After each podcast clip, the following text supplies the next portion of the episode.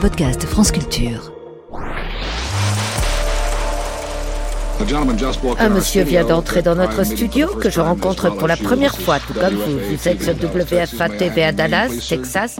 Votre nom, s'il vous plaît, monsieur. Je m'appelle Abraham Zapruder. Monsieur Zapruder? Oui, Zapruder. Pouvez-vous nous raconter votre histoire, s'il vous plaît, monsieur? Je suis sorti environ une demi-heure plus tôt pour trouver un bon endroit pour filmer. J'en ai trouvé un, un de ces blocs de béton du parc près du passage souterrain. Je suis monté dessus. Il y avait une autre fille de mon bureau juste derrière moi. Et pendant que je filmais, au moment où le président euh, descendait Houston Street pour tourner, il était à peu près à mi-chemin. J'ai entendu un coup de feu. Et il s'est affaissé sur le côté comme ça. Et j'ai entendu encore un, un, ou deux tirs et puis j'ai vu sa tête pratiquement ouverte avec du sang partout. Et j'ai continué à filmer, c'est tout. Ça me rend malade. Je pense que ça exprime assez bien les sentiments du monde entier. Vous avez la pellicule dans votre appareil, on va essayer de la faire développer et de la voir le plus vite possible. Troisième épisode, la douleur s'empare de Dallas. Je suis retourné au dépôt de livres scolaires après être parti avec Zapruder. Darwin Payne. Bon, j'ai traîné dehors, j'ai interviewé les inspecteurs qui descendaient du sixième étage. Il y en avait un euh, qui transportait la carabine dans un grand sac et il était avec un, un photographe qui interrogeait quelqu'un. Et il y avait l'autre qui descendait avec les restes du repas qu'ils avaient retrouvé. Enfin, je veux dire, le, le repas d'Oswald.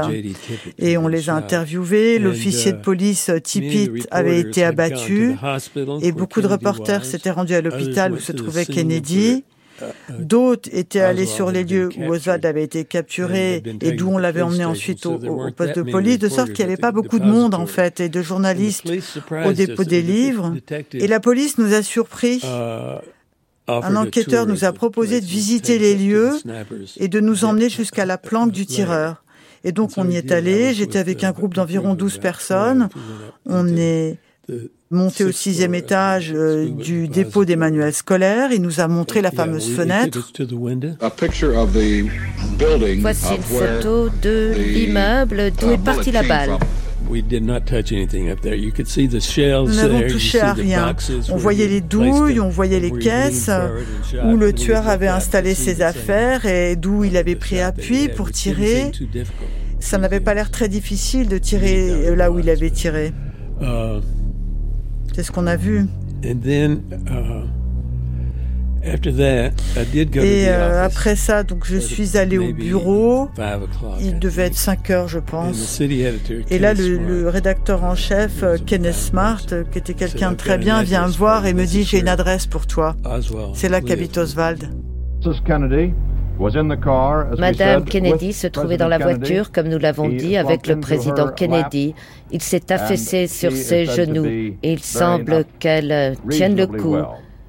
Elle est sidérée, mais pas encore en état de choc. On l'a vu pleurer dans les couloirs de l'hôpital. Je suis sur le campus de Yale, Philippe Labro, pour un documentaire euh, sur euh, ce que c'est qu'un campus américain. Et il est midi, le fameux 22 novembre, on est bien d'accord, c'est le 22, je confonds toujours moi, parce que dans ma tête, il y a 22, 23, 24. Bon, le 22 novembre, il est midi, je suis sur le campus en train d'interroger un, professeur de lettres, et je vois arriver du fond du campus un, un môme qui agite ses bras en hurlant quelque chose que je ne comprends pas. Et peu à peu, on comprend à mesure qu'il arrive en courant vers nous, The President has been shot, the President has been shot. On a tiré sur le président. Bon, J'arrête toute l'émission, je laisse tomber l'équipe technique, il m'en voudra toute sa vie d'ailleurs. Je prends même la voiture de location, enfin je, joue le, vo le, voyou et je fous le camp tout de suite à New York pour prendre un avion le soir même et arriver à Dallas le lendemain matin. Voilà. Donc, pendant ce temps, pendant le, court moment, j'ai pu suivre en voiture euh, depuis Yale jusqu'à New York, comment le pays apprenait petit à petit, on est à l'époque, il n'y a pas tout ce qu'on a aujourd'hui, hein, donc apprenait petit à petit cette tragédie, comment on voyait peu à peu dans certains établissements qu'on descendait les drapeaux, les gens s'arrêtaient au bord de l'autoroute, j'ai même vu, c'est extraordinaire, gros, ces énormes camionneurs, ces truck drivers, qui s'étaient arrêtés, descendus de, de son camion, de sa cabine de conduite, et il s'était mis pratiquement à genoux sur le bord de l'autoroute et pleurait. Donc voilà, il y a peu à peu cette prise de conscience d'une tragédie et alimenté aussi par une peur et une angoisse. Ça veut dire quoi? Qui a tiré? Est-ce qu'on va vers une troisième guerre mondiale? Parce qu'il y a aussi le, soupçon que ça pourrait être euh, les soviétiques. On est toujours dans la guerre froide. Il y a un climat d'anxiété, d'interrogation, d'étonnement, sidération même, euh, qui traverse les rues, les paysages. Il y a une autre photo prise quelques instants à peine avant la tentative d'assassinat, elle est là. Voyons si nous pouvons obtenir un gros plan de cette photo. Elle vient d'arriver.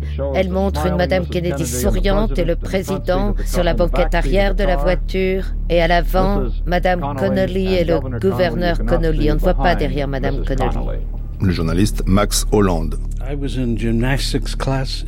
J'étais en classe de gym au collège. Et une fois par mois, le vendredi, on avait un cours de danse de salon au lieu de la gymnastique. Alors je dansais avec une fille, elle était plus grande que moi. Je me souviens qu'elle était très raide, difficile à bouger. Et tout à coup, on a entendu la voix du proviseur à travers euh, les haut-parleurs. Un ton très grave. Les enseignants avaient été prévenus avant. Une note leur avait été transmise. Uh, Mais le temps que tout le monde se calme pour um, l'entendre, il avait terminé, donc personne ne savait ce qui s'était passé. J'avais l'impression qu'une guerre nucléaire avait éclaté. Uh, Puis le prof qui était déjà au courant nous a dit que le président avait été tué. On a encore eu un ou deux cours, puis on nous a renvoyés chez nous. Je me souviens qu'une des classes était le cours de musique. Et le prof nous a juste remis une partition. C'était un chant funèbre, une sorte de musique d'enterrement qu'on n'avait jamais étudiée, mais on l'a joué. Puis il nous a renvoyés, on est rentré chez nous. Et j'ai regardé la télévision, euh, uh, oui, pendant les quatre jours qui ont suivi. Uh, J'avais 12 ans. L'artiste Nick Biff. L'école a renvoyé les enfants à la maison. Je me souviens qu'en rentrant chez moi, je me suis arrêtée chez une amie et la mère a ouvert la porte et elle pleurait. J'ai dit Oh, vous savez, JFK a été tué. Excusez-moi, c'est l'émotion. Uh, et elle était en larmes. Et c'est comme si tout allait au ralenti parce que les gens étaient sonnés. Ils avaient du mal à y croire et ma mère et moi on s'est dit mais on l'a vu il y a 12 heures, comment est-ce que c'est possible? J'étais au collège quand c'est arrivé. Le chercheur James D. Eugenio. Je devais être en sixième. Je me souviens um, de l'annonce diffusée par les haut-parleurs de l'école disant que le président Kennedy avait été abattu à Dallas, qu'il était emmené à l'hôpital et que les classes s'arrêtaient pour la journée. Et donc, mon souvenir de ces événements, c'est le même que tout le monde. On est rentré à la maison et on s'est collé devant la télé. parce que c'était le premier événement d'actualité pour lequel on a interrompu tous les autres programmes.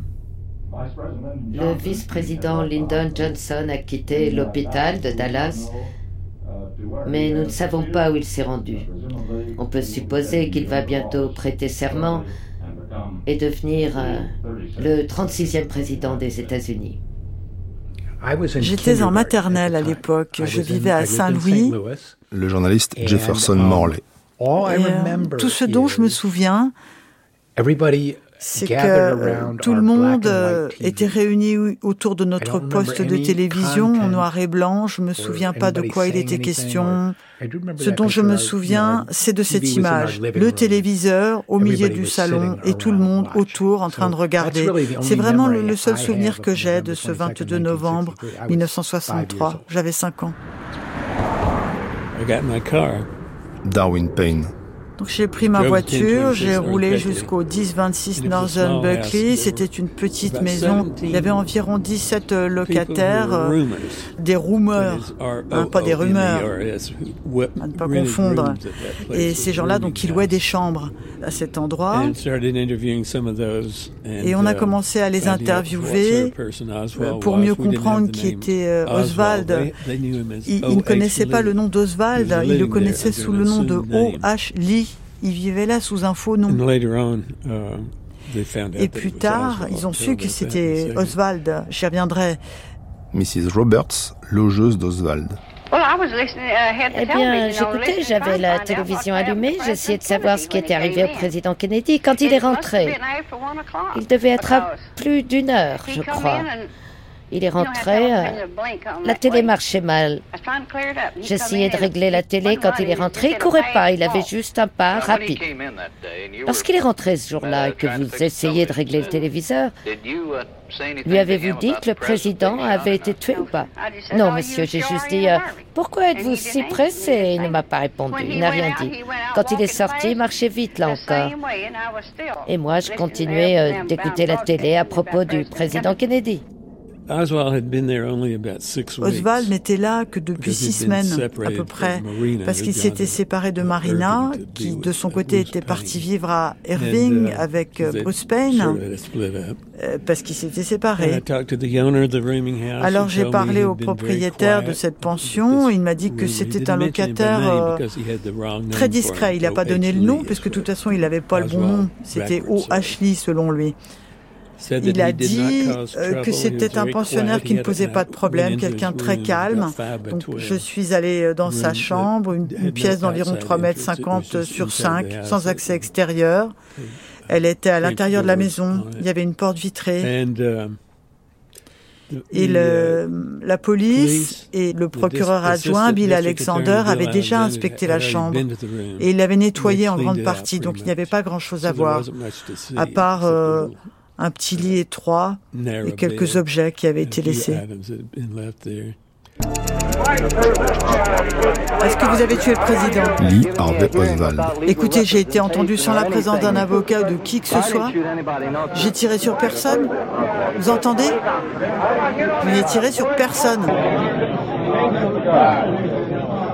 Oh God, we gotta indoctrinate this guy. Ah là là, nous voilà bien avec ce type-là.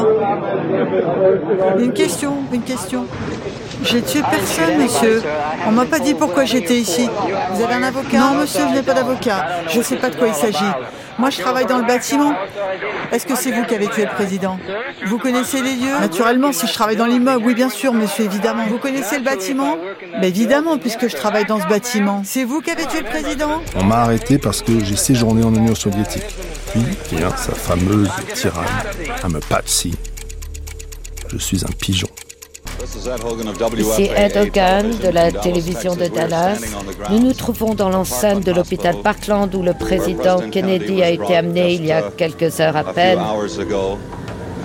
et où il est décédé, comme la plupart d'entre vous le savent déjà. Nous allons interroger quelques personnes qui se trouvent ici quel est votre nom, s'il vous plaît Madame Quincy Adams. Madame Quincy, vous êtes de Dallas? Oui. Comment cela vous affecte-t-il? Eh bien, c'est un choc total et je pense que c'est un grand malheur pour notre pays.